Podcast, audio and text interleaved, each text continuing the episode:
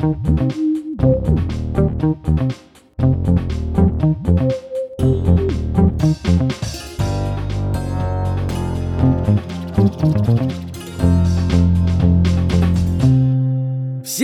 Данной драмы, от криминалистов и до различных маньяков, сойдутся здесь в подкасте «Дневники Лоры Павловны», который выпускает студия Терминвокс. Начнем, пожалуй, с представлений. Меня тут называют Лебедев Митяй. Напротив же само очарование. Роскошнейшая Маша Погребняк.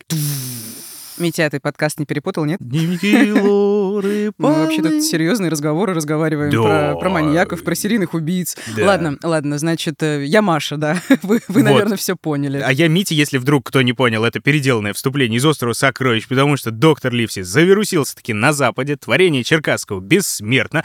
Когда ты уже, наконец, посмотришь, когда мы будем на одной волне, Маша? Когда начнется атомная война. Привет, красотка.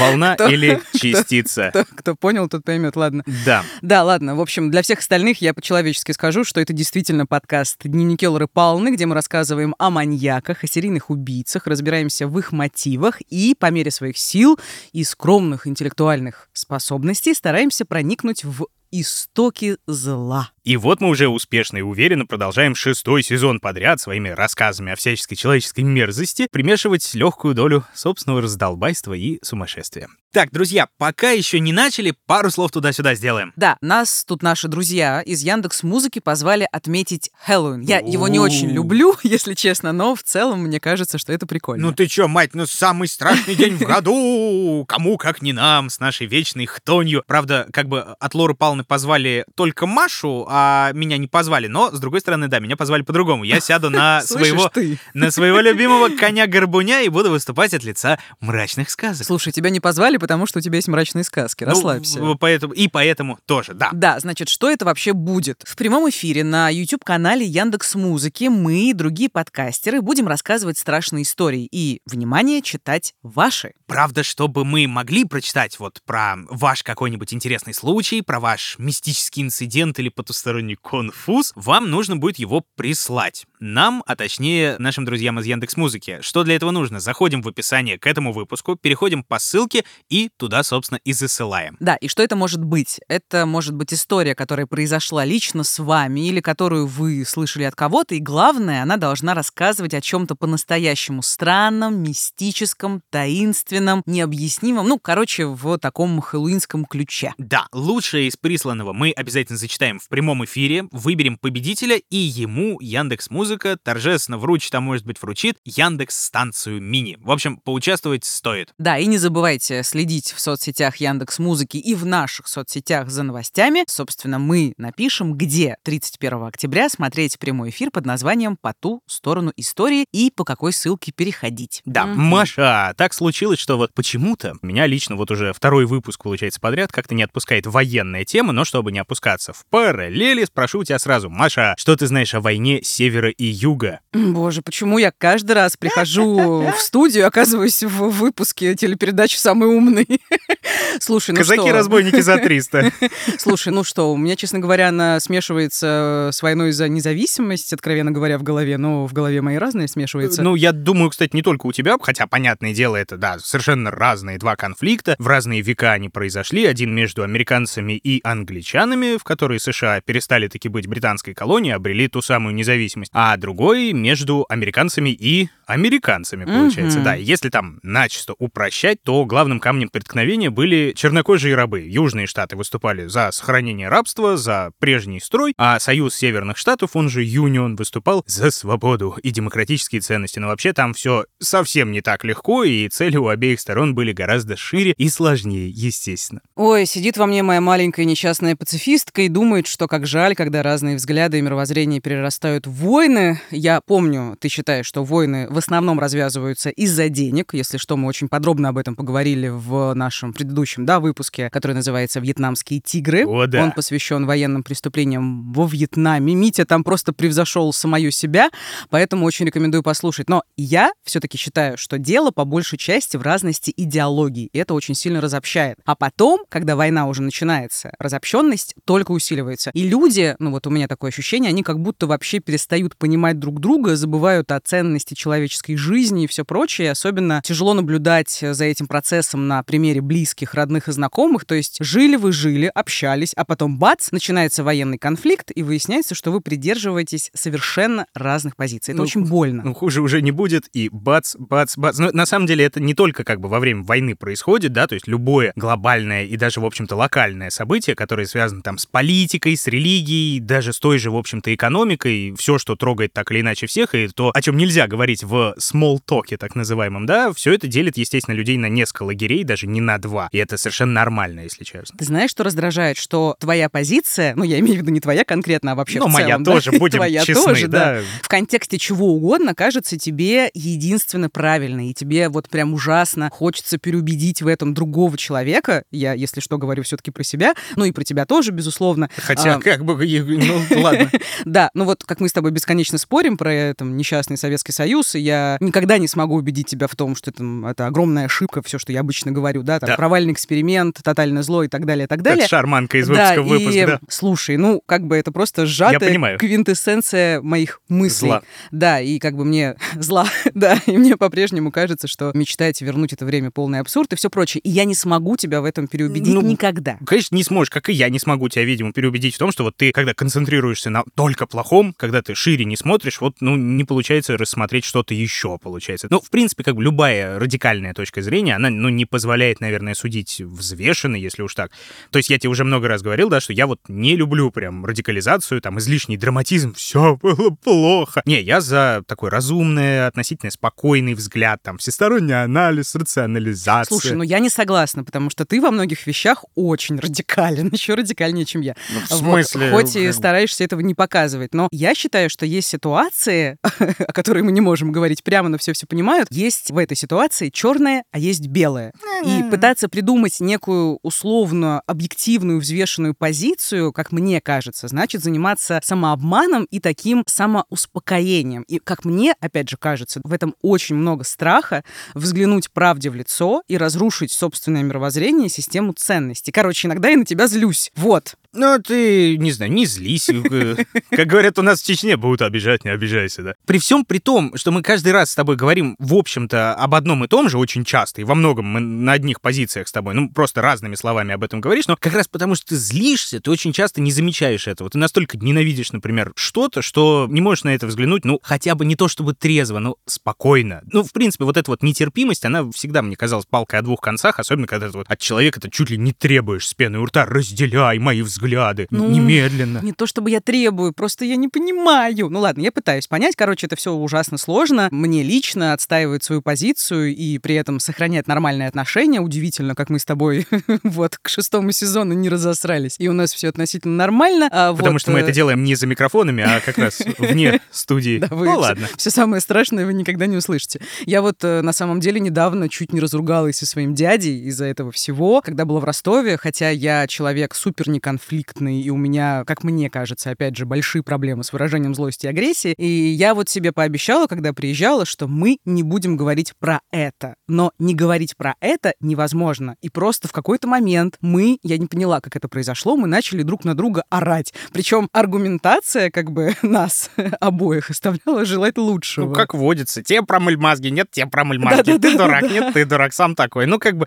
А еще я смеюсь про проблемы с выражением агрессии, учитывая, сколько на меня ведер дерьма просто выливалось на постоянке. Это взаимно. Ладно, прекрасно у тебя с этим. Ну, мне конфликты на самом деле даются очень тяжело, и я всеми силами пытаюсь их избегать. Мне очень страшно на самом деле открыто не соглашаться, спорить, короче, отстаивать себя по полной программе. А это нужно делать для полноценной жизни. И мне очень в этом смысле помогает терапия. Это прям супер безопасное пространство, где ты можешь выражать все, что угодно, любой негатив, и тебе за это ничего не будет. Да, и в связи с этим я очень хочу вам всем посоветовать Ясно. Это первый крупнейший в России сервис подбора и видеоконсультаций с психологами, который поддержал этот выпуск, за что мы им очень благодарны. И лично я ужасно рада, я очень люблю Ясно, не устаю советовать всем их крутые соцсети, например. И если у вас вдруг, как и у нас всех, проблемы с конфликтами, или вы начинаете вдруг ненавидеть тех, у кого противоположные взгляды, и не знаете, например, как жить с этим, вам туда. Все так. Ясно существует уже пятый год, и за это время специалисты сервиса провели больше 90 тысяч сессий. Важно, и это очень круто, что все психологи проходят проходят тщательный отбор, учитывается и изучается вообще все, от образования до рекомендаций, а опыт консультирования должен быть не менее трех лет, то есть опытные люди как-никак. Сервис гарантирует полную конфиденциальность при всем при этом, то есть сессии не записываются, и все сказанное остается между клиентом и психологом, то есть, как говорится, что творится в Вегасе, то остается в Вегасе. Да, и меня лично ясно подкупает тем, что они помогают развиваться собственным специалистам. Они организовывают для них конференции, там, супервизии, семинары, приглашают ведущих психотерапевтов читать лекции о своей работе. То есть им, правда, очень важно, чтобы психологи постоянно совершенствовались, узнавали новое, повышали квалификацию и в конечном счете оказывали качественную помощь. А, кстати, знала ли ты, Мария, что у Ясно есть парная психотерапия? Это намек? Да, туда можно прийти с друзьями, с партнерами, с детьми и даже с коллегами. То есть,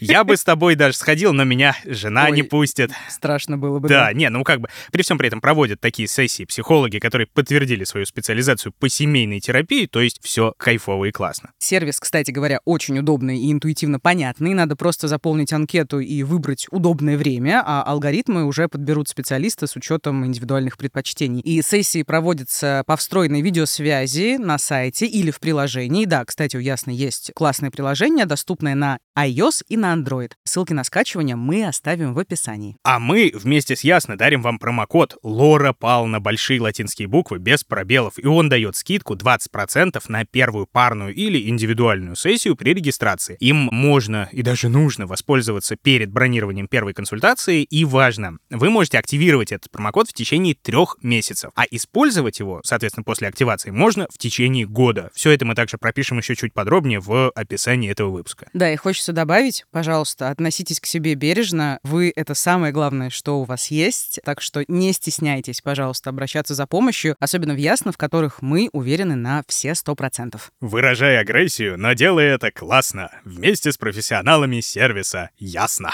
Ух, Да. Митя, молодец.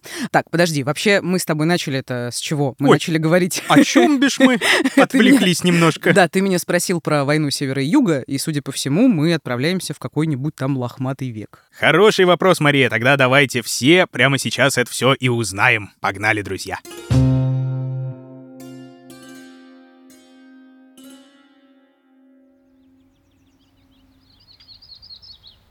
Америка. Штат Иллинойс. Сонный воздух над еще спящим полем разрывает голос военной трубы. Вскоре на траве выстраиваются небольшие полки. С одной стороны в серой форме, с другой в синей. Трубач дает сигнал к атаке. Солдаты вскидывают оружие и наступают друг на друга. В рядах синих особенно выделяется пухлый рядовой с огромными густыми бакенбардами. Он бежит на врага, явно задыхаясь, но его глаза горят весельем и яростью битвы.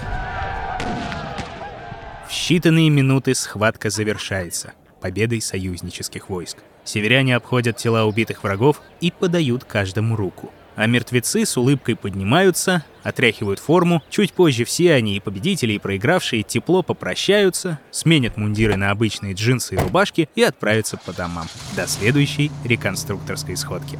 Грузный северянин в бакенбардах тоже переодевается. Из выглаженной формы с иголочки в неказистый комбинезон. Его взгляд уже ничего не выражает. Движения скорее механические, на лице ни единой эмоции. Он не спеша садится в свой фургон марки Dodge и выезжает с парковки в сторону дома, что в соседнем штате. Но вот он проезжает через городские окраины. На улицах спального района людей почти что нет, зато водитель замечает девочку на велосипеде. Фургон подъезжает к ней вплотную, замедляется. Водитель опускает окно и предлагает подвести. Девочка только прыскает со смеху при виде смешных бакенбардов, но незнакомец не обижается, даже улыбается в ответ. А в полутьме не видно, как его глаза вновь горят тем самым весельем и яростью. Через пару-тройку часов фургон отъезжает от большого дерева, одиноко стоящего в загородном поле. У корней лежит аккуратно сложенная одежда девочки. А в десятке миль от дерева, среди кукурузных зарослей, навсегда осталось ее тело, в полутора метрах под землей. И даже опытный глаз едва ли различил бы могилу на фоне перекопанной почвы. Рубрика «Что я поняла». Так, Я поняла.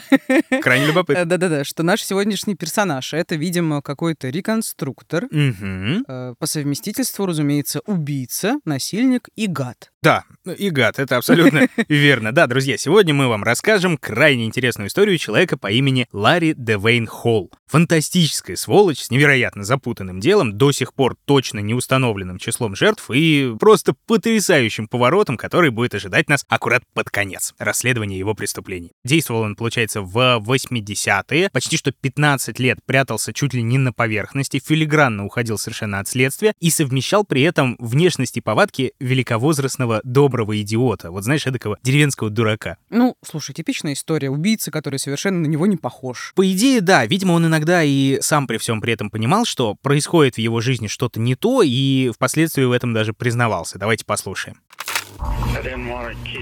Я не хотел жить дальше так, как я жил. Я хотел, чтобы все изменилось. Но, видимо, я так и не совершил ничего хорошего, чтобы изменить свою жизнь. Боже мой какой уровень драмы. Да, прямо скажем. Ну, в любом случае, история, друзья мои, прелюбопытнейшая. Давайте разбираться.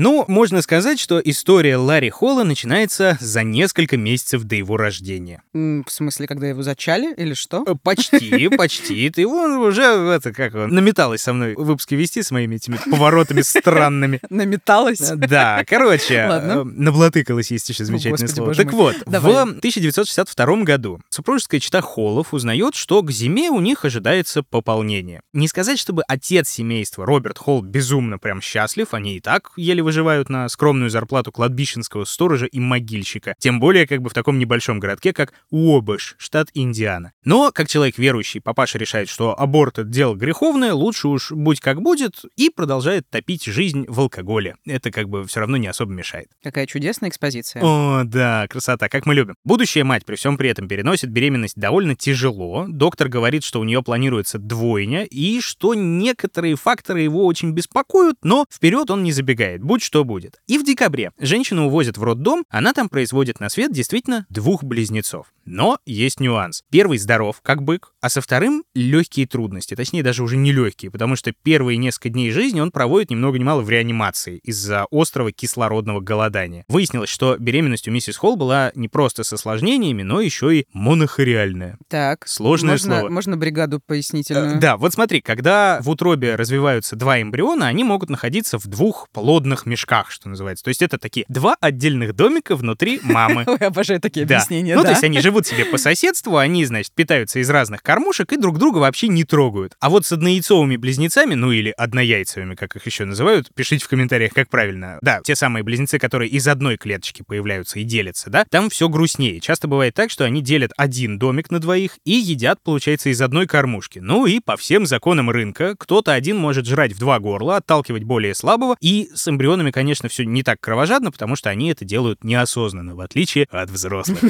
Да. Слушай, ну я так понимаю, это вот как раз произошло в случае этих близнецов. Да, именно так. Мать, э, тем не менее, поклялась любить их одинаково совершенно, различий не делать и растить в одном и том же материнском тепле. И назвала их, получается, Гарри и Ларри. Ларри — это наш персонаж, и, скорее Да. всего, это он со слабостями и недокормленным, Вот. условно говоря, да? Да, он с э, кислородным голоданием, и как бы понятное дело, что это очень сильно сказывается на развитии. То есть, ну, в Конечно. принципе, нехватка кислорода для мозга вещь не самая приятная, скажем так, а уж на этапе эмбрионального развития это вообще критически. Все детство, получается, мальчишки Холлов были прям яркой иллюстрацией к выражению альфа и омега. Вот как сам Гарри об этом вспоминал.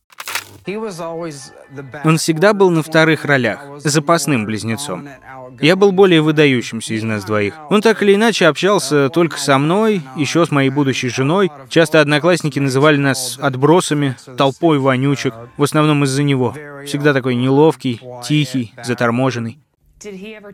А он говорил вам когда-нибудь о своей озабоченности в отношении женщин? Господи, это было абсолютно... Это было просто невообразимо. Я даже представить не мог.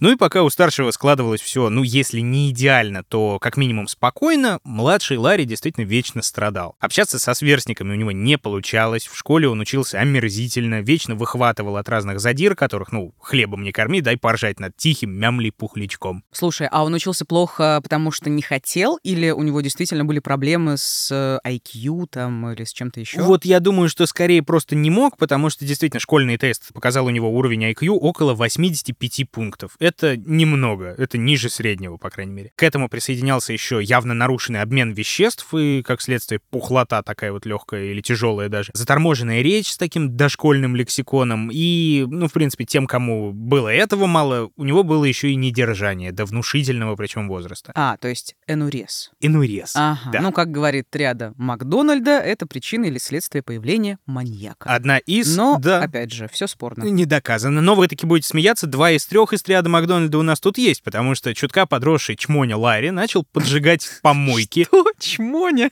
Чмоня. Но он, слушай, действительно, Ладно, ладно. посмотрите на его фотографии, ну, натуральный такой чмоня. Вот, он действительно, да, поджигал всякое. То есть пиромания была, мгм. будь здоров, какая. Даже, говорят, он одну заброшку хотел придать огню, но ее то ли быстро потушили, то ли он сам не смог нормально это сделать. Так что, да, пиромания присутствует. Ну и добавились к этому асоциальному поведению акты вандализма и мелкие кражи. Но совсем прям в мелких-мелких масштабах. Причем даже нельзя сказать, что он от этого страшно прям страдал, даже особо не наказывался, потому что в каждом случае за него горой вступались что опекающая мама, что старший брательник. Слушай, знаешь, что я сейчас подумала? Возможно, из-за того, что мы вначале говорили про психотерапию. А, а вот Гарри, может быть, он чувствовал какую-то вину, ну вот, э, что, возможно, его брат вот таким родился из-за него. Ну, как бы такая совершенно иррациональная вина. Ну, относительно иррационально. Ну, на самом деле, скорее всего, именно так оно и было. То есть, кажется, он даже сам об этом в каком-то интервью говорил, что он все-таки за братишку ответственность несет, потому что вот Гарри родился здоровым, в том числе благодаря тому, что Ларри родился нездоровым. Ну, Господи, какая это трагедия все-таки. Ну, есть такое. Но, с другой стороны, это даже и неплохо, хорошие братские чувства. Ну, ладно, так или иначе. Да нет, я имею в виду, что трагедия, что один такой, другой такой. А, ну, все да. неравно, несправедливо, жизнь ужасна, как обычно, и так далее. Ладно. Ну, в общем, да. Маленький Жизнеутверждающая минуточка от Марии Погребняк. Так вот, тем не менее, Ларри всегда чувствовал себя под защитой. И многое даже, ну, если не сходило ему с рук, то хотя бы имело там не особенно болезненные последствия. Слушай, а отец как-то принимал в этом участие? Отец, как я понял, знаешь, такой был человек старых нравов и особенной любви не проявлял в принципе. То есть не то, что там к неудачному младшему, там и старшему, в общем, мало что доставалось от отеческой любви. Ну и будучи товарищем прагматичным, он сразу понял, что Ларри человек, который с неба звезд хватать не будет и не планирует, и довольно скоро он начал всячески его привлекать к семейному делу копанию могил. В том числе и по ночам, кстати. Типа, вот хотя бы так он кровать не обмочит. Слушай, вот это трэш. Это вообще для психики, по-моему, максимально неудачный вариант. А ты знаешь, я вот читал, когда про это дело, я так задумался, скорее всего, это палка о двух концах немножко, потому что оказаться ночью на кладбище в непосредственной близости от мертвецов — это штука страшная, если ты обычный человек, да, если ты с этим не контактировал особенно. А вот если ты на постоянке этим занимаешься, то, ну, что в этом такого? Ну, кладбище, они живут рядом с кладбищем, они копают вечно могилы, видят мертвецов каждый день. М, Нормально. Ну ладно. Так или иначе, Ларри Холл учится с грехом пополам, копает могилы и пакостит еще плюс ко всему по мелочам. А получив диплом о каком-никаком образовании, он устраивается на работу уборщиком. То есть не могильщиком, а уже э, идет нет. в другую стезю. Он решает свое призвание все-таки, да, А, возыметь. мгм. И, кстати, что самое удивительное, у него даже достигаются какие-то прям профессиональные высоты, потому что подходит он к делу всегда очень дотошно, скрупулезно и сосредоточенно. Бывает такая вот история, особенно среди людей с невысоким интеллектом, они вот готовы какой-то не очень сложной работе уделять полное свое внимание и делать это шедеврально совершенно. У него действительно там были какие-то свои роскошные секреты, как отмыть то, как отмыть это, с помощью чего и так далее. Это прикольно довольно выглядело. Все заработанное, не так много, но тем не менее, он тратит на две свои главные страсти. На старые тачки, не прям винтажные, а именно вот такая, знаешь, рухлядь, которую можно не починить, а залатать исключительно. Или там пустить на запчасти для своего любимого доджа. И на историческую реконструкцию. А, вот поэтому к чему, Да. собственно, война севера-юга и так далее. Вот это вот, собственно, тот самый персонаж, о котором мы говорили, это он. Вообще, знаете, друзья, прекрасное совершенно явление, это историческая реконструкция в Штатах. Ей почти век уже исполнился. Считается, что первую реконструкцию именно в Штатах провели где-то в начале 20-го столетия, причем участвовали ветераны войны Севера и Юга. Настоящие, те самые, которые видели это все своими глазами и решили показать новому поколению, что такое война и насколько это страшно. И оказалось при всем при этом это не только показательно, но еще и очень красиво. И новый виток вот этой всей популярности пал на 60-е, когда отмечалась вековая годовщина, да, гражданской войны, а потом и на 80-е, куда мы с вами вот только что перенеслись. Тогда в реконструкциях по разным подсчетам участвовали почти 50 тысяч гордых американцев по всей стране. У них еще такое, знаешь, трогательное деление есть. Есть фарбы или полиэстеровые солдаты, их еще называют, которые, вот знаешь, вот раз в жизни выбираются на какое-нибудь сражение, во что-то похожее на форму заворачиваются, пару раз там стреляют, а в основном бухают и веселятся. Вот такой вот я был тип реконструктора в свою бытность. Есть... Вполне э, представляю. Да, да, весьма. Есть ребята мейнстримные, а есть хардкорщики или прогрессивы. Их еще называют считатели стежков, потому что они обязательно докопаются, что у тебя рукав пришит машинкой, а не вручную. Ну, то есть совсем, да, такие фанатично отбитые. Да, не Слушай, аутентик. Да, а у наших российских реконструкторов тоже есть какая-то такая типология? По-моему, да, что-то похожее есть. У меня вот как раз большой друг занимается американикой, так называемой. Он тоже вот по осени облачается в синее, хотя сам по духу ярый конфедерат. Ну, короче, ладно, о чем бишь мы. Ларри Холл как раз вот погружается в эту реконструкторскую братью со всей серьезностью. Можно даже послушать, как он сам об этом отзывался. Я завел много друзей за те годы. Я мог путешествовать, встречаться с ними на полях сражений, отправляться в туры и все такое. Было очень весело. Слушай, есть такое мнение непопулярное, что реконструкторы на самом деле это, ну, такие не самые удачливые в жизни люди, им нужно как-то где-то самоутвердиться так. в каком-то другом времени за счет такого вот побега от реальности. Я, если что, с этим не согласна, но угу. вот есть мнение, что действительно у них есть такая страсть к эскапизму, какое-то такое безопасное пространство, немножечко отградиться от реальной жизни. Было ли что-то такое в Ларе, например, ну... учитывая его не самый приятный жизненный бэкграунд? Бэкграунд. Ну, вообще, кстати, да, я сейчас вот просто скажу, что среди всех моих друзей из реконструкции люди, будь здоров, какие успешные, потому что хобби очень дорогое, да, да, если да, честно. Да, да, да, да. Но все равно есть в этом доля правды в плане вот именно реализации. Эскапизм — это точно, но реализация — да, потому что даже если ты топ-менеджер, ты все равно не станешь королем или полководцем. А вот почувствовать это на себе — это очень круто. Я сам, когда гонял на ролевке в свое время, я тоже с удовольствием мерил на себя, например, призвание священника или ученого, потому что вот драться я, к сожалению, не умею, а говорить и проповедовать очень люблю. Как друзья Лоры Палмера могут заметить за два э, с лишним года. Ну так вот, чувство причастности же еще к чему-то большему, чем ты сам, особенно если у тебя этой причастности по жизни нет, как у того же Ларри Холла, да, но это вообще святое дело. Ну и думаю, этим всем как раз товарищу Холла реконструкция и подкупала. Причем настолько, что он сделал ее, ну вот, полноценной частью своей жизни, он отпустил вот эти бакенбарды, они еще очень смешно по-английски называются mutton chops, бараньи отбивные, да, но они действительно выглядят как две котлеты такие несуразные, ага. да, они закрывают щеки, соединяются усами сверху, да, мостиком таким, а подбородок при этом гладко выбритый. И вот в таком виде он э, не только ездил на реконструкции, но и спокойно расхаживал в перерывах, получается. Слушай, я вот ничего не имею против растительности на лице и вообще в целом везде, но рискну предположить, что такой стайл девушек, наверное, не очень привлекал. Во-первых, или, или нет? Во-первых, комментарий про растительность везде мы притворимся, что его не было, наверное. Ну ладно, хорошо. В чем проблема? А, а, Господи. Ну, не, не, не, я не из этих. Все хорошо, да. Ни в чем. Так вот, про что ты спрашивала? Я отвлекся, да. Я спрашивала про девушек, да. Ну, это, конечно, был слегка такой первый красный флажок, да, для подавляющего большинства, потому что как-то это выглядит странно даже для центральных штатов. А остальные, кто рисковал все-таки посмотреть не только на внешность, они натыкались на, ну что, на интеллект ниже среднего, иногда более чем пугающие повадки, на самом деле. Потому что до конца неизвестно, когда именно, но чуть ли не с 18 лет Ларри Холл начал убивать не южан понарошку, а молодых американок, и уже по-настоящему.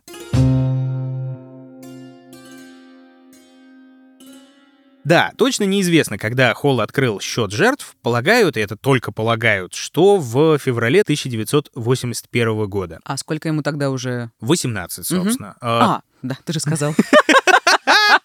Типичная Маша, которая все мгновенно забывает, извините. Я так внимательно тебя слушаю. Так вот. Как рыбка. Тогда, да, в Мичигане, получается, пропала школьница, 15-летняя Дин Питерс. Вместе с матерью она пошла на соревнования своего младшего брата, отошла в туалет и не вернулась. А в августе почти так же таинственно пропала 12-летняя Дебра Коул, но уже в соседней Индиане. Тела обеих девочек так и не нашли. Mm, то есть Холл тут как подозреваемый. А тут прям сложно. То есть они считаются, по одной из версий, первыми из э, его жертв, просто потому что он об этом сам вскользь говорил, якобы он причастен. Но, например, вот с той же Деброй Кол полиция все-таки склоняется к мысли, что ее убил сожитель матери. Потом он все же сел, потому что за убийство ее сестры. То есть там грустная история. Мгм. Зато вот первое найденное тело вызывает куда больше подозрений именно в адрес Холла. 21-летняя Марси Свинфорд пропала 2 августа 1985-го. Ларри на тот момент уже, получается, 22 года. Девушка просто вышла в магазин и не вернулась. Ее нашли через э, неделю в лесу. Судмедэксперты установили, что ее сначала задушили, а потом изнасиловали. И с тех пор в центральных вот этих штатах стали регулярно находить жертв, убитых по похожему сценарию. И впоследствии многие из них так или иначе связывались с э, Холлом. Слушай, ну, к сожалению, это довольно распространенный сценарий. Вот ну, есть не- такое. нет такого, что на него решили вообще все повесить. Как это часто бывает, ну, глухари, так Э, называемые. Да, такая возможность реально есть, потому что вот в его списке по разным источникам около 40 девушек. Многие из них просто пропали и так и не были обнаружены. И даже как бы сказать, что они погибли, сложно. А других удалось найти, но установить их личность невозможно до сих пор. Они в полицейских архивах так и значатся Джейн Доу. А,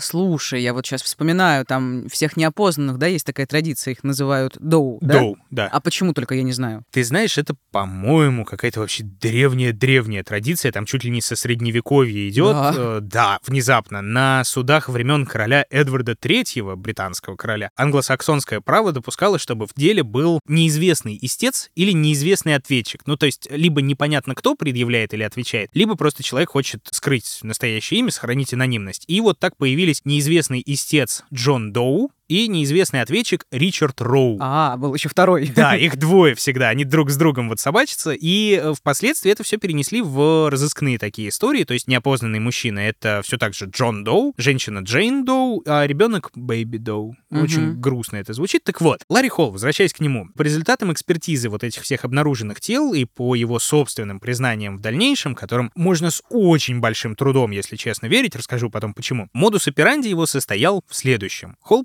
получается, катался на своем фургоне по вот этим трем-четырем соседним штатам, преимущественно по небольшим городкам и жилым пригородам. Потом установили, кстати, что он действовал чуть ли не вот в очень хорошо очерчиваемом радиусе от проведения реконструкторских фестивалей и съездов. Понятно. То есть он ездил на фестиваль и по дороге, сук, такая охотился. Вот так вот вышло.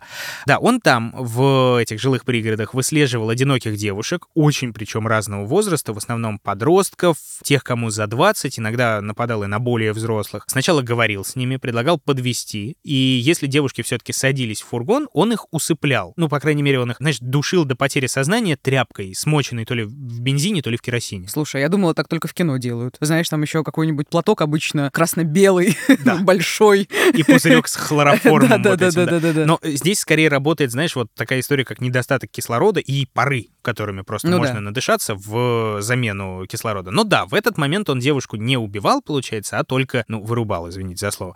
А дальше отвозил в безлюдное место, и вот тут тоже до конца, кстати, непонятно, как именно он поступал. Он или насиловал их, пока они были без сознания, или он ждал, чтобы они проснулись. В любом случае, к насилию над э, живыми девушками в сознании он прибегал крайне редко, если вообще прибегал когда-нибудь. Потому что сам он по себе был довольно слабый и трусливый. То есть он боялся, что даже хрупкая девочка может дать ему отпор, и плюс ко всему он боялся, что у него ничего не получится с живой девочкой. А это еще один удар. Слушай, ну, в ситуации с жертвой, которая не сопротивляется, он как бы все контролировал, да. и мы видим, мне кажется, что это не столько вопрос влечения, сколько вот жажда контроля. Ну да, классическая история насилия сексуализированного, Конечно. в принципе, да. Сам Холл, кстати, не раз говорил, что он душил своих жертв, например, со спины, потому что он не любил смотреть им в глаза и видеть их лица. Слушай, очень часто встречается эта история, когда, например, жертвам завязывают глаза или действительно убивают со спины. Мне кажется, что это такой, знаешь, страх, э, нежелание лишний раз человечивать жертву. Да, Мгм. некоторые исследователи даже говорят о том, что ты как будто бы немножечко дистанцируешься, не берешь на себя за это ответственность, да, за убийство живого настоящего человека. Да. Потому что если ты, например, ее не видишь, она как бы на тебя не похожа. И на возможно, человека не её- похоже, Да, да. и на человека не похожа, и как будто бы ее нет. Вот что-то такое есть, да. Поэтому он, например, часто привязывал девушек к стволу дерева, обхватывал шею ремнем с другой стороны и затягивал. Затягивал по принципу гороты. Если помнишь, такая штука, вот когда палку крутишь, вокруг которой завязан ремень, да, да ремень затягивается и душит. Хотя на некоторых телах, кстати, были и колотые раны от ножа. То есть там несколько ударов. И вот тут очень непонятно, на самом деле, насколько сам Холл причастен к этим убийствам. Как минимум потому, что, ну, на него это не похоже, на его почерк не похоже. Холодное оружие при вот такой всеобщей трусости преступления, это, ну, такое выбивающееся немножечко. Ну, с другой стороны, он же контролировал процесс, правильно? Она была привязана, она mm. была придушена, удушена, он мог сделать с ней все, что угодно. Возможно, но на это же тоже вот пырнуть живого человека, это ну, да, да, гораздо согласна. страшнее, да. Ну, так или иначе.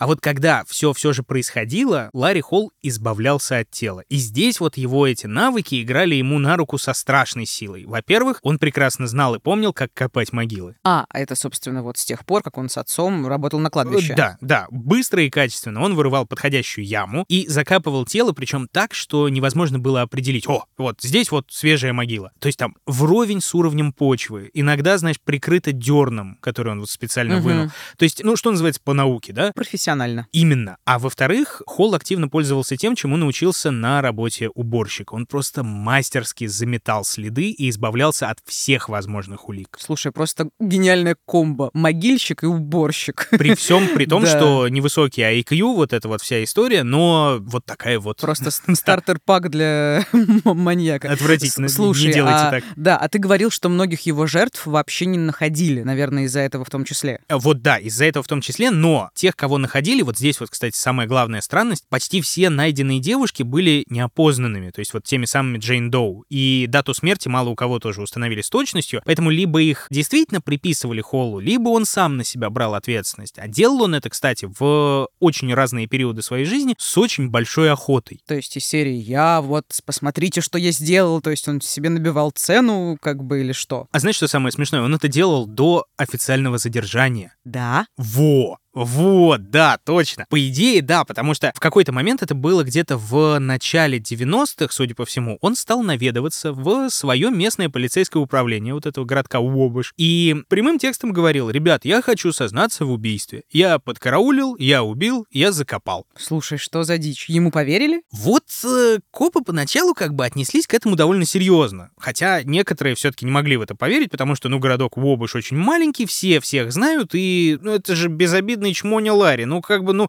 что, разве же, когда он мог бы это сделать? А он говорит, давайте я вас отвезу. Отвезу туда, где я, вон, девочку закопал. Ну, окей, поехали. Долго-долго ходили, значит, по лесам, полям, лугам. Холл их водит туда-сюда, вроде здесь, а нет, нет, а может быть тут.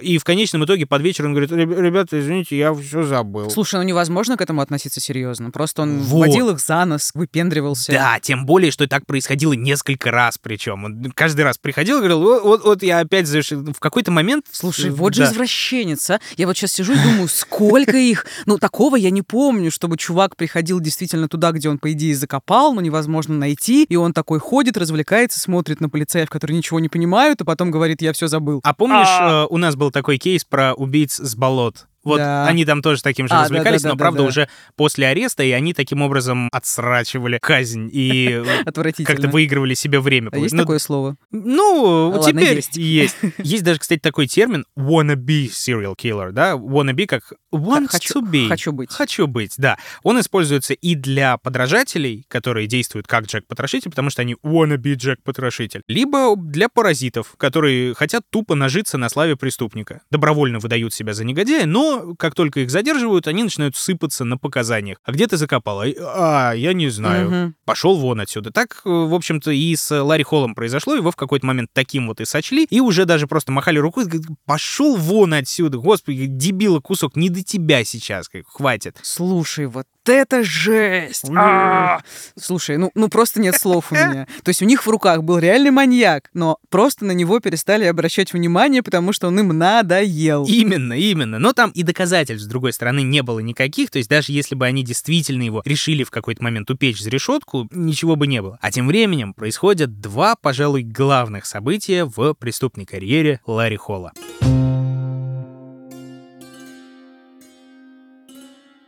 29 марта 1993 года в городке Мэрион, штат Индиана, пропала студентка Триша Райтлер. Вышла она в супермаркет, купила газировку и журнал, после чего бесследно исчезла. А 20 сентября того же года в Джорджтауне, уже штат Иллинойс, домой не вернулась 15-летняя Джессика Роуч. Вечером она поехала покататься на велосипеде, и вскоре этот самый велосипед обнаружил водитель автобуса где-то на проселочной дороге. Родители девушки, естественно, обратились в полицию, там снарядили целую поисковую группу, но так ничего и не нашли. И все же тело девушки обнаружили спустя, правда, полтора месяца в кукурузном поле. Так, я так понимаю, что если следовать классической драматургии нашего так. подкаста, ага. ты меня подводишь к одним из последних убийств, да, в которых злодей все-таки прокололся. Ну, почти, почти. Не совсем, потому что в первом случае нет тела, нет, нет дела, дела да. значит, нет никаких улик, и во втором как бы тоже ничего не было, что могло бы вывести на Ларри Холла, но к тому моменту, в 93-м и 94-м годах, полиция разных штатов, вот этих вот в центре, начинает все чаще получать разные звонки, обращения, связанные связанные с подозрительным фургоном марки Dodge. О, это уже интереснее. Да. Это вот на этом фургоне он бесконечно ездил, и для него скупал ветхие там машины, чтобы да.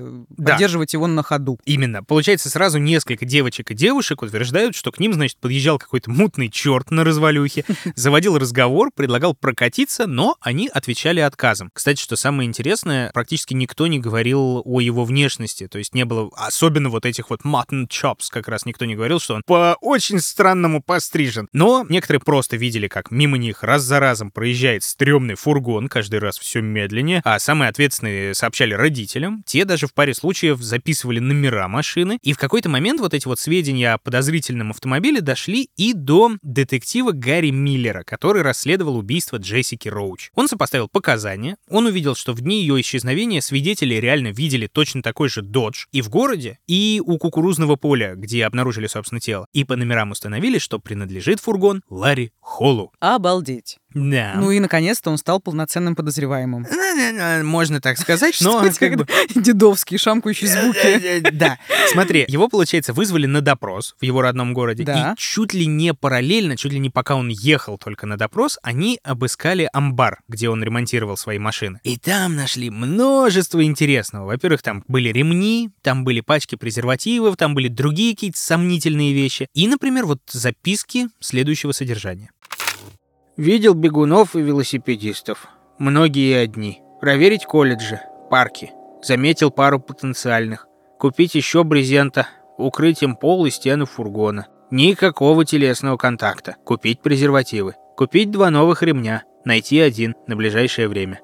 Так вот, да. А, а, что где? у него было в голове-то? Собака-то зарыта. Так вот, да, и кроме этого дикого списка покупок, ФБР, да, кстати, к тому моменту делом уже прям полноценно занималось бюро, они нашли карты, фотографии, газетные вырезки, которые были посвящены пропавшей Трише Райтлер, о которой я вот говорил mm-hmm. чуть пораньше, да. Mm-hmm. То есть, как минимум, две жертвы, о которых я говорил как о наиболее важных, да, вот Триша Райтлер и Джессика Роуч, теперь они были наиболее вероятными. И детективы, по крайней мере, сосредоточились на том, чтобы получить получить признание. Но они его все-таки арестовали, допросили или что? А вот тут началось самое интересное. Значит, когда перед детективами предстал наш чмоня Ларри Холл, стало понятно, что пообщаться с ним это как бы то еще развлечение будет, потому что он сидит, мямлит, тупит, сбивается, всячески закрывается, когда дело пахнет жареным. Ну, вот такая вот история. И тогда детектив вот этот Гэри Миллер, главный следователь офиса шерифа округа Вермиллион в штате Иллинойс, пошел на очень крутой шаг. Он показал ему фотографию Джессики Роуч. Вот как сам он об этом впоследствии вспоминал.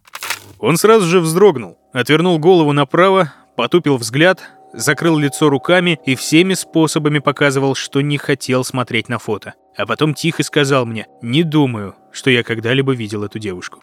Слушай, это, конечно, показательно, но это же не может быть прям прямым доказательством. Да, да, это вообще не доказательство. А вот дальше произошла прям вот невероятная совершенно история. Я прям не могу по-другому это сказать. Невероятно. Успокойся. Короче, таблетки. Значит, э, детектив стал раскручивать его на полноценный монолог монолог маньяка, как мы вот это любим, эту историю. И Холл так увлекся, что он в какой-то момент стал хоть монотонно, хоть отстраненно, но рассказывать, как ему иногда снится, будто он вылетает из своего тела и смотрит сверху, как его это, собственно, тело охотится на девушек, как оно душит, насилует, закапывает. Так. Все это в ярких деталях, все это в страшных подробностях. Тут уже как бы и местные копы, которые давно на него махнули рукой, они примерно понимают. То есть даже если он до сих пор все придумывает и врет, это прям нездоровая хрень максимально. И Ларри не просто дурак, он поехавший, и надо с этим что-то делать. А большие детективы, понимаешь, что сейчас вот главное не спугнуть, не дай бог, они начинают уточнять, там спрашивать про детали. И тут Ларри в какой-то момент с невероятно идиотской ухмылкой говорит,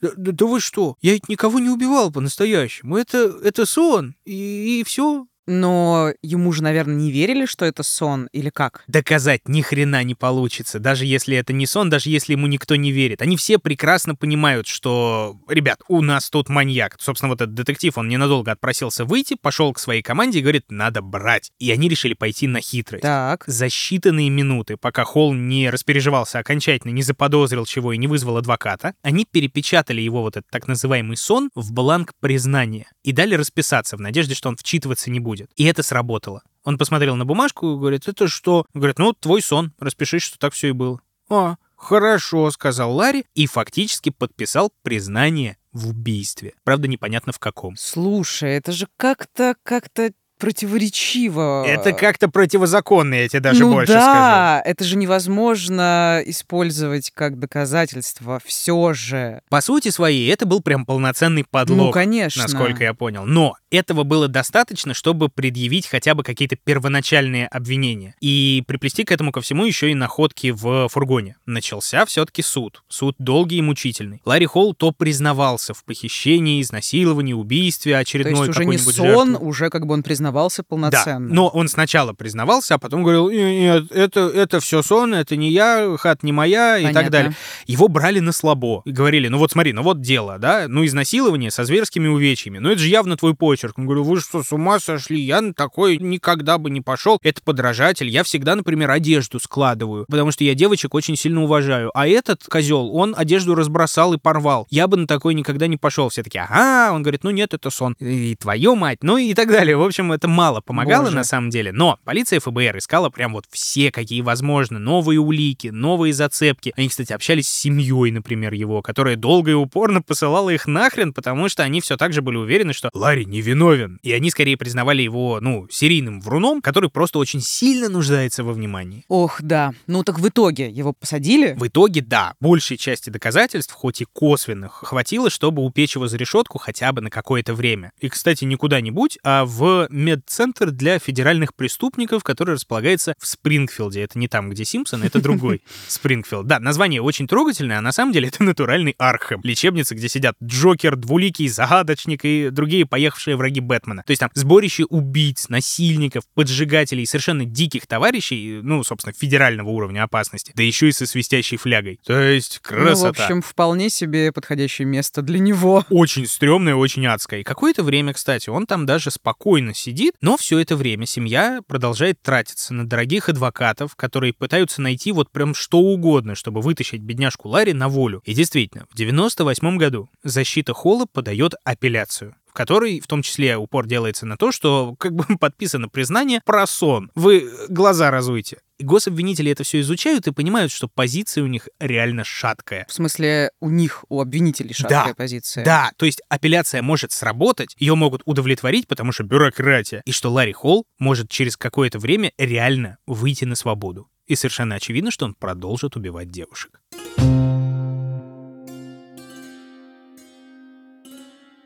Ну а теперь, Мария, настало время для неожиданного поворота в этой истории. Ура! Ну давай, поворачивай. Поворачиваю, да, зайду с козырей. В выпуске появляется новый персонаж. Новый, Вау. новый злодей и новый главный герой. Отлично. Как зовут? Итак, встречайте Джимми Кин, сын полицейского, звезда школьного футбола, плейбой, красавчик и вообще. А еще наркоторговец и большой любитель оружия. И вот все это прекрасное сочетание качеств в купе с любовью к богатой жизни, все это привело его к тому, что в какой-то момент в его роскошный дом вломилась группа захвата и отправила его прямиком под суд, суровый, но беспощадный. Некоторое время его раскручивали на какие-нибудь там признания, пугали, что срок тебе светит очень серьезный, последствия будут свирепые. Он гордо отказывался, говорил, что нет, я ничего не знаю, вы ничего не докажете. А потом замаячила неиллюзорная возможность присесть чуть ли не на 30 лет. И он решил во всем сознаться. По крайней мере, федеральный прокурор Ларри Бамонт пообещал ему, что в таком случае парень отделается, ну там максимум парой годков, а то и вообще и на несколько месяцев его засадят, выйдешь на свободу с чистой совестью, а пока признайся, ничего страшного не будет. А вот судья этого героизма не оценил, и за признание дал Джимми Кину ни много ни мало 10 лет. Слушай, ну за наркотики и оружие вполне себе даже скромненько. Довольно-таки, да. Ну, Ну, Джимми, ну, может быть, не согласился бы с Это тобой. понятно. Не, ну его подставили, на самом деле. Он был разочарован в судебной системе, и как же так? Тем более, что на фоне всего этого очень сильно переживал его отец, старый коп, и он себе, кстати, заработал очень непростой инсульт на фоне посаженного сына. Денег ни на что не хватало, несмотря на то, что у него там были всякие схроны с наркотических денег на воле, но все это потихонечку уходило на медицинские счета, очень недешевые. И в какой-то момент Джимми уже сидел тогда около года, к нему обратились ни много ни мало агенты ФБР. Мол, чувак, есть маза выйти пораньше. Так, почему? Схема простая, как три копейки. Смотри, мы подсаживаем тебя, всего такого харизматичного, всего такого располагающего к себе, крутого плейбоя и к тому же довольно крепкого парня, который физически подготовлен, может за себя постоять, подсаживаем тебя к одному ублюдку, а ты должен будешь у него выцепить признание. И этим ублюдком был Альберт Эйнштейн... Нет, Ларри Холл. Все испортил. Так, круто, круто, круто. Вау, двойной агент. Только в тюрьме, Ну, да. в тюрьме, да. Ну и чего? Но, правда, смотри, задача не из простых. Все-таки не так уж и простая эта схема. Во-первых, надо отправиться прям в натуральное адье, в ту самую тюрьму Спрингфилд для поехавших преступников. Мы тебя поселим, конечно, в соседнюю камеру с этим холлом, надо будет сдружиться. Но, дружище, весь тюремный быт — это чисто на твоей совести, потому что вооруженную охрану представить мы к тебе не сможем, и вообще никто на зоне, кроме, по-моему, штатного психотерапевта, никто не будет знать, что ты подсадной. Потому что если это все просочится, тебя посадят на перо так быстро, что даже и моргнуть не успеешь. Ну и времени у тебя прям в обрез, потому что совсем скоро у Ларри Холла апелляция. Он выйдет на свободу с большой вероятностью, если ты не пошевелишься. Слушай, сейчас вот сижу и думаю, а вот не надо было подписывать вот это про сон, все себе усложнили. Ну, Да, и- Ну, как бы я понимаю, что они обалдели, обосрались, да, и хотели действительно раскрутить Холла на настоящее признание, чтобы оставить его за решеткой. Ну, конечно, да. Ну, то есть теперь, получается, вместо вот этого очень хлипкого и шаткого признания про им нужно было настоящее признание, которое помог бы получить вот этот вот Джимми Кин. Кстати, в документалках тот же вот этот прокурор Бамонт, кстати, прям лев гособвинения американского, он говорил, что преследовал чуть более благородные цели, чем просто признание, потому что к тому моменту Холл подозревался как минимум в 40 убийствах, и огромное количество пропавших девушек просто вот так и не нашли. Получается, перед Кином поставили задачу, чтобы Холл ему показал, где тела искать. В первую очередь вот эту несчастную Тришу Райтлер, потому что ее родители вот уже сколько лет совершенно безнадежно пытаются ее найти. В какой-то момент прокурор даже довольно честно заявил Кину, что получишь признание, выйдешь на свободу со снятием всех обвинений. Нет указаний, где искать тело, извиняй, не будет никакого досрочного выхода. А в случае неудачи, ну, вообще мы можем и там тебя оставить, в этой жесткой тюрьме, потому что что ты хотел, американская бюрократия. Ну да, суровенько. Довольно-таки. Но у Кина реально не было другого выхода, если он все-таки хотел еще раз увидеть отца живым. Так что Джимми согласился. Был, кстати, такой эпизод реальный, что он уже на подъездах к новой тюрьме сопровождающим сказал, блин, ребят, извините, я не могу. Мне стрёмно. Поворачивайте назад. Мне очень страшно туда ехать. Агенты как бы начали взывать к совести. Ну, чувак, ну мы уже почти приехали. Ну, ну хрен назад поворачиваешь. Да, соберись. Уже почти. И потом.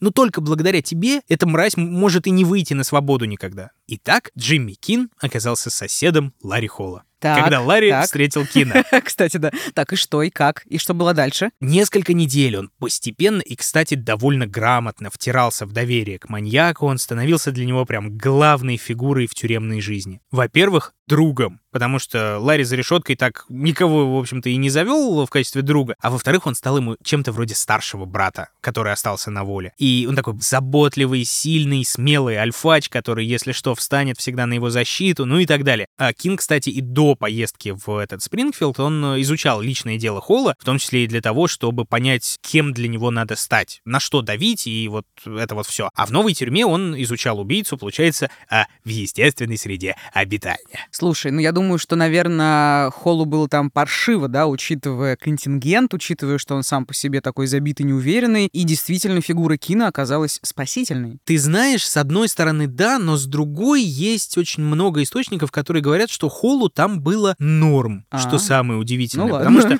он там ни с кем действительно не общался, кроме обязательного психотерапевта. И он гениально убирался в помещениях. То есть его очень любили охранники. Они даже ему давали какую-то определенную свободу действий и перемещений, потому что он очень хорошо разбирался в том числе и в старых механизмах. То есть там его могли надолго оставить одного в бойлерной какой-нибудь, почти без присмотра, в тюремной мастерской он оставался. Ему давали инструменты, в том числе и острые, которые Так. вообще никакому другому зэку никогда бы не доверили. И Ларри в свободное время, например, вырезал птичек, О, деревянных боже соколов. мой. Да, деревянные соколы. Ну и Джимми Кин, естественно, всем этим очень живо и трогательно интересовался. Слушай, вот как мир устроен, да? Говно, кошмар, чудовищный ад. Но он вырезает деревянных птичек. Злов нет. Так вот, постепенно прощупывая почву, Кин начинает выводить Ларри на откровенные разговоры. Он его цепляет за личное, он, значит, провоцирует признаться в каких-нибудь там сексуальных предпочтениях, он выступает за своего, он говорит, чувак, я точно такой же, как ты. Он, например, однажды рассказывал о своих отношениях со школьницей. Ну, правда, он тогда сам был школьником, и это говорит, «Ну, это не считается, что ты мне рассказываешь тут? Но это все равно Холла зацепило, и он тоже стал делиться небольшими подробностями своей жизни, в том числе о том, как он вступал в связь с несовершеннолетними. Ну, в какой-то момент, кстати, даже сапеллировал к тому, что, ну, 13-15 лет девочки уже спокойно матерями становились в годы все той же войны за независимость. То есть это была Да. норма. Козел. Да.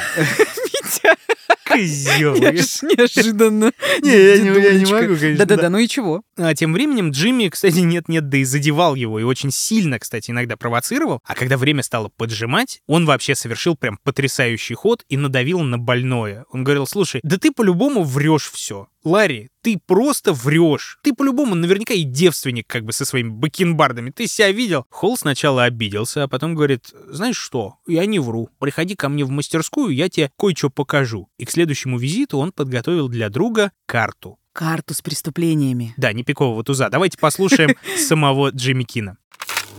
Это была карта Индианы, Иллинойса и Висконсина, испещренная красными точками. А по краям стояли его резные фигурки птиц. Я говорю, ух ты, ты их сам что ли сделал? Он такой, да, сам. Крут, правда, Джим? Они присматривают за мертвыми.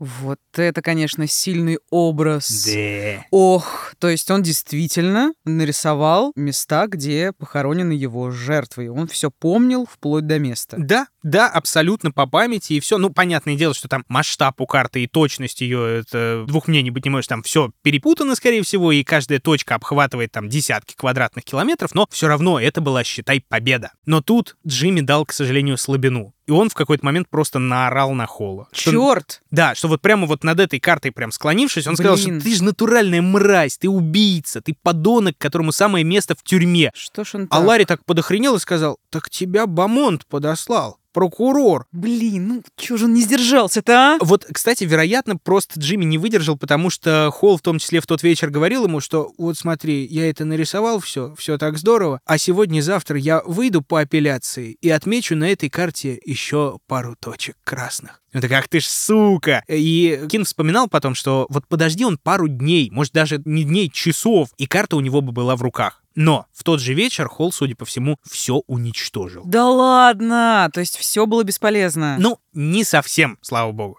Потому что, к счастью, устные показания Кина рассмотрели на суде против Холла и на вот этом апелляционном слушании. И все признания, все вот эти детальные рассказы, в том числе и о судьбе и Джессики Роуч, и Триши Райтлер, все это, слава богу, учли. К тому же детективам все-таки еще удалось раскрутить его брата, Гарри Холла, чтобы и он помог следствию и родителям несчастных жертв.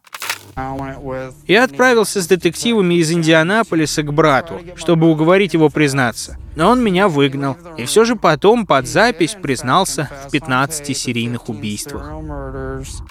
Это он брату рассказал, да? Это брат, да, Ну, собственно. в смысле, Ларри рассказал Гарри. Гарри, как я понял, действительно вызывал примерно к тому же самому, что и Джимми. То есть он говорил, ну ты, сука, дай покой людям, признайся, тебе будет легче, всем будет легче. Он сказал, пошел в жопу, я думал, ты мне брат, а ты говнюк, ну и так далее. В общем, да, признание, правда, было. Но, правда, это признание, да, которое он сделал про 15 жертв, он потом его отозвал, сказал, что на него оказывалось сильное давление, как на дне Тихого океана, так или иначе. В том же 98 году приговор остался в силе. Апелляция не состоялась. Состоялось, и Ларри Холл остался гнить за решеткой до конца своих дней. Он, кстати, чуть ли не в тот же день э, неудачной от этой апелляции попытался покончить с собой, но не случилось. И сейчас, в 2022 году, ему почти 60 лет, и он продолжает сидеть в Федеральном коррекционном центре Батнер в Северной Каролине.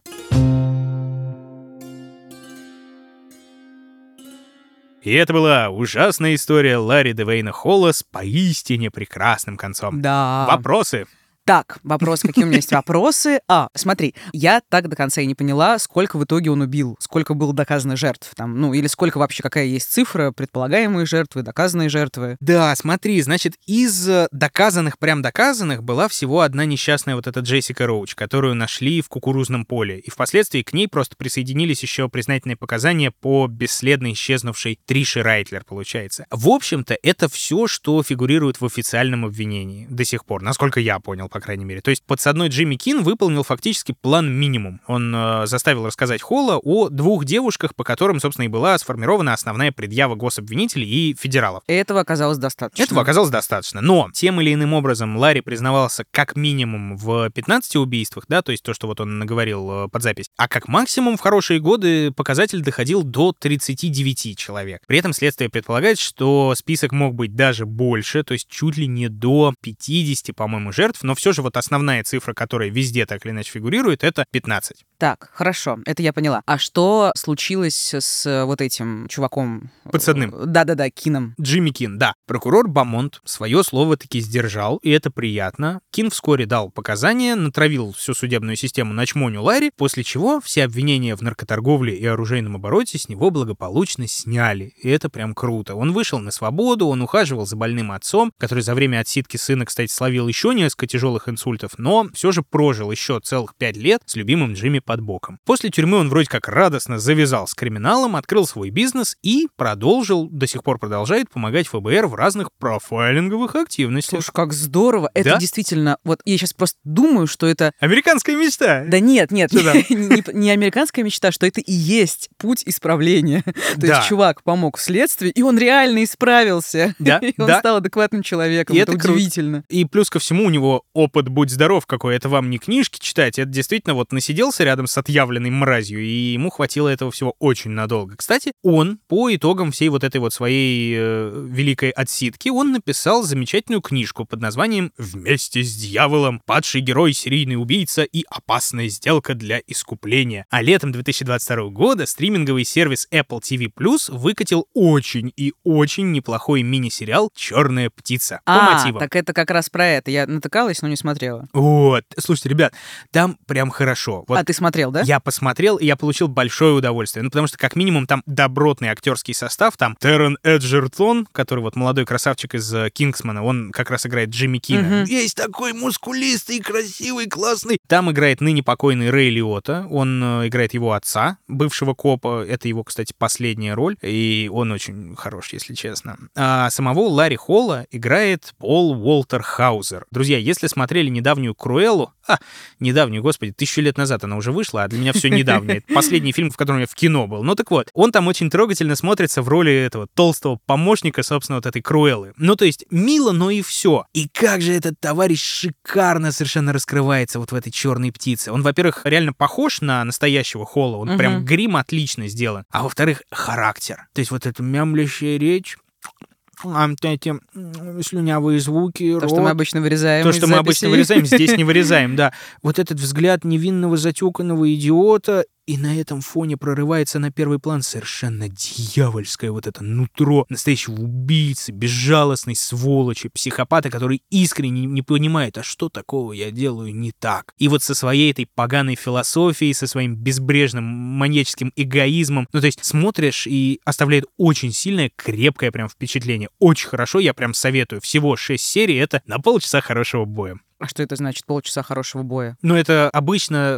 э, так батя мой говорит, когда А, там Вопросов э, нет. два кило плова, ну, это на полчаса хорошего А. боя. Ну, да. Понятно. Ну, в общем, ненадолго, да? Ну ладно, спросить я хотела Так. про эту карту с кровавыми птичками. Я так понимаю, она была уничтожена, ее не нашли, соответственно, вот эти места захоронений не были потом проверены. Да, да, карта пропала, птицы, кстати, тоже пропали, они были не кровавые, а деревянные, а Нет, нет, нет, я имею в виду, что он там были. нарисовал. Он там кровавых. нарисовал точки. А, точки. э, Видишь, у меня- полностью были вытесаны из дерева, да. Образное мышление, да, извините. А, так вот, Кинг, кстати, вроде как пытался даже воссоздать ее по памяти. В этом же сериале есть чудовищная сцена, как его сажают в карцер, и он пытается нарисовать ее кровью. Ой, кажется, Боже мой. спойлеры, друзья мои Слишком дорогие. киношно. Киношненько, да. Но, может быть, кстати, так. Я не помню точно, я вот э, смотрел, чем отличается сериал от действительности. Но, но, но, но, там очень много совпадений, прям точности и так далее. К сожалению, никаким конкретным результатом это не привело, и, к сожалению, ни одну девушку так больше не нашли. И наиболее показателен, наверное, в этой всей истории ужас, в котором до сих пор живут родители Триши Райтлер, Гэри и Донна.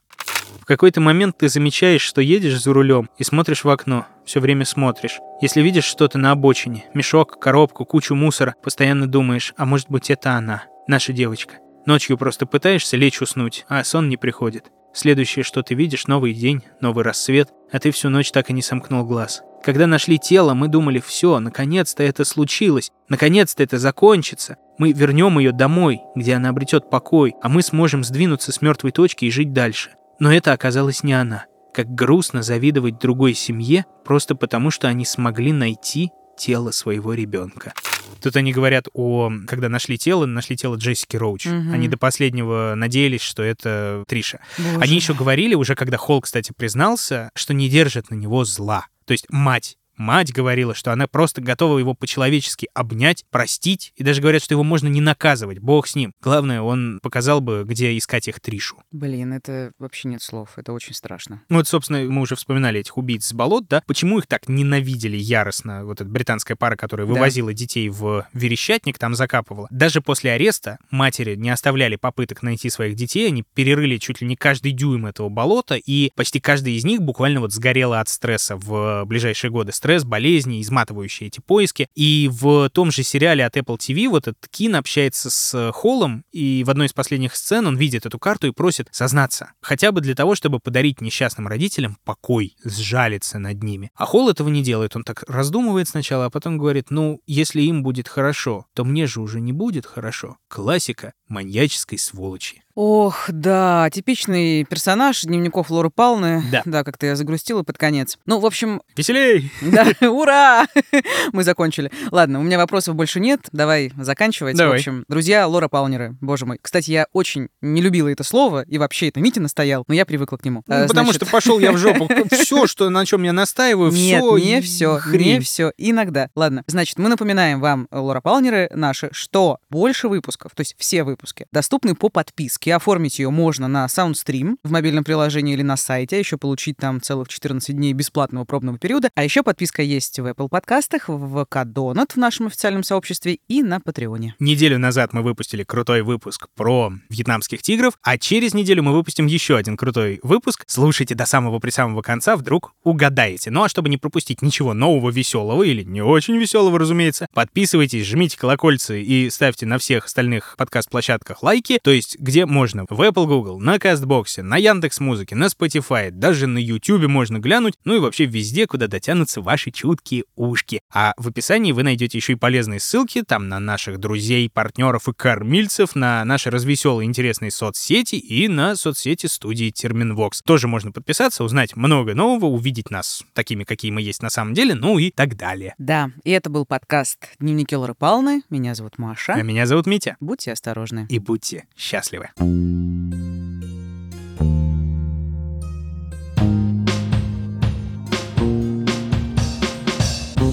Над подкастом работали ведущие Мария Погребняк и Дмитрий Лебедев, звукорежиссер Дмитрий Пшеничный, продюсер Кристина Крыжановская. В подкасте использованы отрывки из досье на Ларри Холла из архивов кафедры психологии Государственного университета Редфорд, а также фрагменты из документального фильма «Поймать серийного убийцу» производства CNN.